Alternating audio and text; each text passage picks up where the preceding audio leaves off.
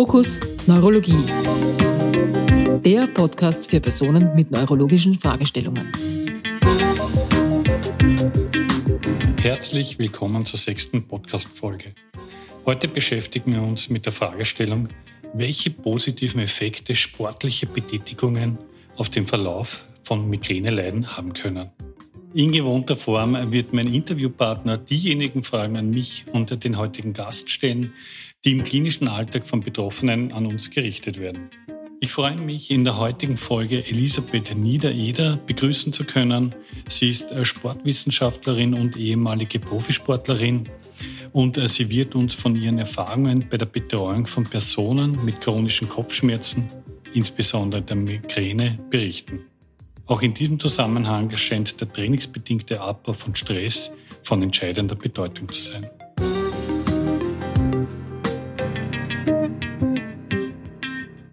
Herr Dr. Bachrich, herzlich willkommen zur sechsten Podcast-Folge. Auch von meiner Seite ein herzliches Willkommen. Nachdem wir ja schon viel über die therapeutischen Möglichkeiten bei der Behandlung von Migräne gehört haben, welchen Stellenwert haben sportliche Aktivitäten auf den Verlauf einer chronischen Migräne? Als mögliche nicht-medikamentöse Maßnahme wird regelmäßiger aerober Ausdauersport häufig zur Prophylaxe der Migräne empfohlen und ist in den meisten Therapieprogrammen für Kopfschmerzpatienten enthalten. In Studien konnte belegt werden, dass Ausdauersport einen positiven Effekt auf die Krankheitsaktivität der Migräne hat. Es kann sich hierbei entweder um unspezifische Effekte also dass der Ausdauersport ein alternatives Entspannungsverfahren darstellt, handeln. Genauso aber kann es der Fall sein, dass tatsächlich spezifische Effekte durch eine Verbesserung der psychischen Leistungsfähigkeit erzielt werden können. Bedeutet das, dass jede Patientin und jeder Patient das gleiche Therapieschema erhält? Nein, ein einheitliches Therapieschema gibt es nicht. Es ist von entscheidender Bedeutung, mögliche Begleiterkrankungen von Betroffenen festzustellen sowie auch die persönlichen Vorstellungen und auch die zeitlichen Ressourcen der Patientinnen und der Patienten zu berücksichtigen, um Aussagen über die empfohlene Trainingsfrequenz, der Trainingsdauer und der Trainingsintensität machen zu können. Diesen Teilbereich der Migränebehandlung deckt Elisabeth Niedereder ab. Sie wird uns gleich anschließend mehr davon erzählen.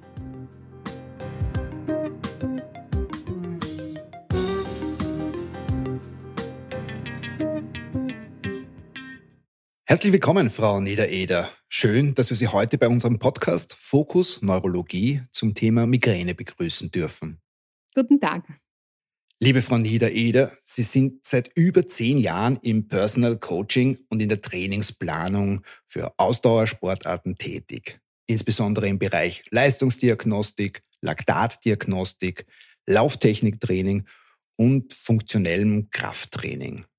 Sie sind Gründerin und Inhaberin der Firma TreeStyle, Hauptreferentin an der TreeStyle Academy und haben über 16 Jahre Praxiserfahrung im Leistungssport. Erzählen Sie uns doch noch ein wenig mehr über TreeStyle und Ihr Leistungsangebot. Ja, also das Unternehmen TreeStyle habe ich eigentlich aus der Idee äh, gegründet, dass ich vor allem sportlichen Anfängern, aber auch ambitionierten Hobbysportlern mit Rad und Dart zur Seite stehen möchte. Und unser Angebot gilt eben jetzt nicht nur, was viele meinen, für den Hochleistungssport, aus dem ich auch komme, sondern ganz im Gegenteil. Äh, es macht bei uns, äh, uns macht es eigentlich viel mehr Spaß, wenn wir wirklich dem sportlichen Anfänger weiterhelfen. Und da erstreckt sich unser Leistungsangebot wirklich vom klassischen Personal Coaching, wo man sozusagen die ersten Gehversuche beim Sport gemeinsam macht, bis hin eben zur Leistungsdiagnostik für den ambitionierten Freizeitläufer oder Triathleten, bis hin zur Ernährungsberatung oder speziellen Körperanalysen, wo man die Körpermasse zum Beispiel ermitteln kann, wie sich die zusammensetzt und noch vieles mehr im Bereich äh, Sportbetreuung. Wir befassen uns ja in dieser Staffel mit äh, komplementärmedizinischen Aspekten zum Thema Stress, insbesondere zum Thema Migräne. Welche Rolle spielt dabei aus Ihrer Sicht Sport und Ernährung? Also das spielt eine sehr große Rolle, vor allem der Ausdauersport, denn es ist nachweislich so, dass man ab einer gewissen Dauer an lockerem Ausdauertraining. Also die Betonung liegt hier wirklich auf lockerem Ausdauertraining. Das bedeutet jetzt, ähm, ich meine, man müsste diese Trainingsbereiche schon äh, individuell herausfinden mittels Laktattest, aber so pauschal gesagt wirklich ein Bereich, den man gefühlt stundenlang durchhalten könnte, ja. Und wenn man diesen Bereich zum Beispiel 30 Minuten Minimum umsetzt, jetzt zum Beispiel mit zügigem Gehen oder lockerem Laufen oder Radfahren, dann tritt ab circa 30 Minuten ein entspannender Effekt ein. Das heißt, die Stresshormone senken sich ab und dadurch kommt es zu einer Entspannung. Ja? Und äh, diese Form des Ausdauertrainings ist natürlich sehr gut geeignet in der Migränetherapie. Bei der Ernährung ist es ein bisschen schwieriger zu sagen, weil natürlich gibt es gewisse Nahrungsmittel, die einfach dem Körper nicht gut tun und die dann im weitesten Sinne auch wieder zu Stress führen. Also ich denke da zum Beispiel an den Blutzuckerspiegel. Wenn jetzt jemand den ganzen Tag äh, Junkfood isst oder sehr viele gesüßte Lebensmittel oder Getränke zu sich nimmt, dann ist es natürlich für den Entspannungseffekt oder für den, den Stress, den die Person hat, nicht förderlich weil eben durch diese äh, Zuckerspitzen und die Insulinausschüttung wird jetzt nicht unbedingt der, der Stresslevel, sage ich mal, positiv oder halt der Entspannungslevel positiv beeinflusst. Das ist aber etwas, auf das hat man als Therapeut natürlich oder als, als Berater nicht so viel Einfluss, weil man ist ja nicht 24 Stunden am Tag bei der Person und kann natürlich jetzt nicht beurteilen, was die Person jetzt den ganzen Tag isst oder trinkt. Das kann man natürlich empfehlen, aber im Detail äh, muss man dann eher Tipps geben, damit die Person das langfristig selbst für sich gut umsetzen kann. Wir haben das ja schon in einigen anderen Podcast-Folgen gehört bzw. analysiert. Stress ist ja einer von vielen Auslösern, unter anderem bei Migräne. Wie im Detail sieht die Herangehensweise bei einer sportwissenschaftlichen Betreuung im Zusammenhang mit Migräne aus? Also die Herangehensweise sieht so aus, dass ich zuerst einmal mit der Person auf jeden Fall ein Anamnesegespräch mache, beziehungsweise versuche herauszufinden, woher der Stress primär kommt. Ja. Das findet man natürlich nicht immer gleich im ersten Gespräch raus, weil viele Personen sind zwar sehr vertrauenswürdig, aber man würde ja selbst jetzt auch nicht bei einer fremden Person, auch wenn es ein Therapeut ist, gleich vielleicht alles erzählen. Ich finde das meistens dann im Laufe der ersten Trainingseinheiten raus. Und vor allem im Personal Coaching ist das natürlich hilfreich, weil da ist die Person ja wirklich 60 Minuten am Stück bei mir, vom Aufwärmen bis zum Cooldown. Und da ist dann auch dazwischen natürlich genug Zeit zum Plaudern. Oder da wird dann auch gerne oft etwas erzählt. Und wenn man dann ein bisschen zwischen den Zeilen sozusagen lesen kann, findet man sehr gut heraus, wo da eigentlich das Problem liegt. Das Thema ist nur, ich bin Sportwissenschaftlerin und, und keine Psychologin. Und da gibt es natürlich viele Überschneidungen oder da muss man dann halt oft auch eine Grenze ziehen und auf die eigenen Ressourcen achten, damit es dann nicht sozusagen ausartet. Ja. Aber ich denke, dass am besten ist, bei Migränefällen an mehreren Strängen sozusagen zu ziehen und zu sagen, Sport und Bewegung ist auf jeden Fall ein probates und günstiges Mittel, das jeder umsetzen kann. Da liegt es einfach nur am richtigen Know-how und der Herangehensweise und natürlich dann auch an der Betreuung. Aber was man auf keinen Fall außer Acht lassen darf, ist die psychische Komponente.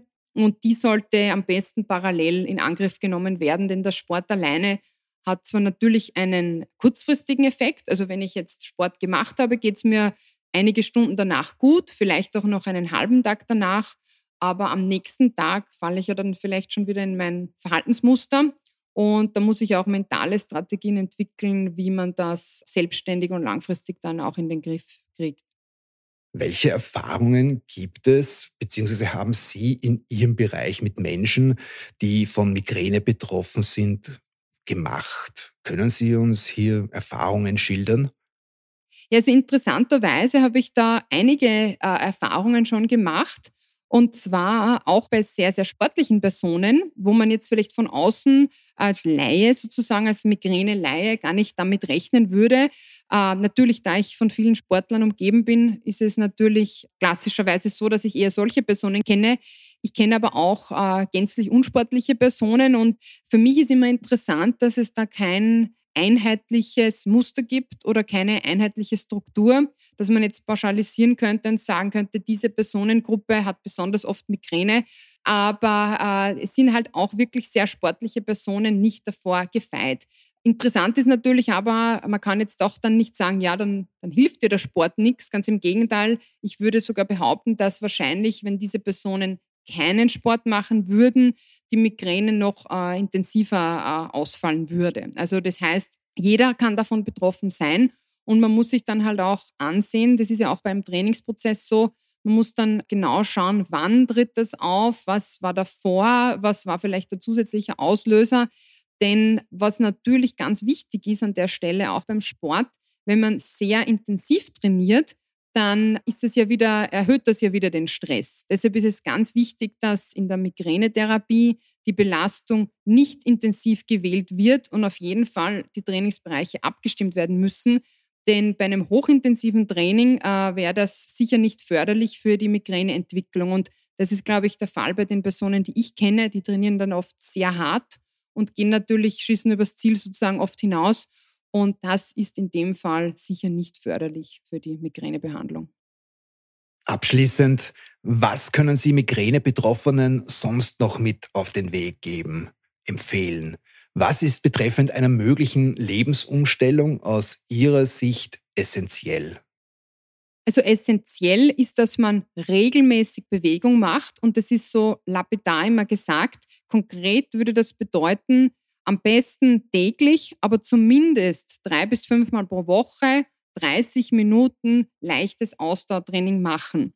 Und leichtes Ausdauertraining beginnt schon bei zügigem Gehen. Also ich muss da jetzt nicht gleich loslaufen oder losradeln oder mir irgendein Equipment zulegen. Es reicht einfach, wenn ich sage, ich schaue, dass ich an dem Tag, man kann es in Schritten angeben oder in Minuten, aber ich würde jetzt mal sagen, 30 Minuten ist schon mal ein guter Anfang. Das ist einmal die Basis.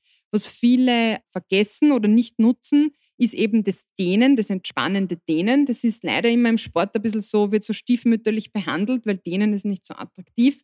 Da hilft jede Dehnübung. Da geht es nur darum, dass eine gewisse Dauer eingehalten wird. Das wäre in dem Fall konkret eine Minute eine Position statisch halten. Also jegliche Dehnübung einfach eine Minute halten, ohne zu wippen. Und das natürlich auch beidseitig, wenn es jetzt eine einseitige Übung ist. Und das kann man zum Beispiel super im Alltag anwenden, wenn man merkt, okay, es wird stressig oder mich regt irgendwas auf, kurz innehalten und auch wenn es sich jetzt vielleicht komisch anhört, einfach ein, zwei bekannte Dehnübungen machen. Das ist nicht nur gut für den Körper und für die Haltung und für alles, sondern es entspannt auch eben über diese Aktivierung des Parasympathikus. Und das ist sicher für jeder, jeder Mann und jede Frau leicht umsetzbar. Das Ausdauertraining würde ich auf jeden Fall auch empfehlen, weil man da draußen an der frischen Luft ist, abschalten kann und mein persönlicher Tipp, jetzt unabhängig vom sportwissenschaftlichen Input, ist, das Handy und alle elektronischen Geräte auch weglegen für diese Zeit oder einfach einmal nicht drauf schauen, weil das Nervensystem ist dadurch natürlich auch dauernd überreizt und das vergessen viele heutzutage, dass man eigentlich die ganze Zeit damit äh, ja, um, davon umgeben ist und das ist sicher nicht förderlich jetzt für die Stressreduktion.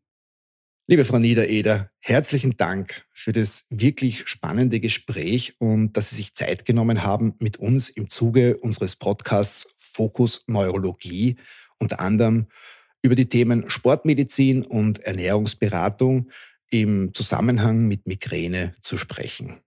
Sehr gerne. Noch eine Frage, wenn man mehr Infos zu Treestyle haben möchte, wo und wie kann man sich informieren? Also am besten ist, wenn man auf unsere Homepage www.treestyle.at schaut. Da ist alles über unser Angebot zu finden. Und wenn jemand persönlich was von mir wissen möchte, kann er mich natürlich auch per E-Mail an office.treestyle.at äh, jederzeit erreichen. Herzlichen Dank. Gerne. Weitere Podcast-Folgen zu diesem Thema finden Sie ab sofort auf unserer Website www.neurologiebachrich.at.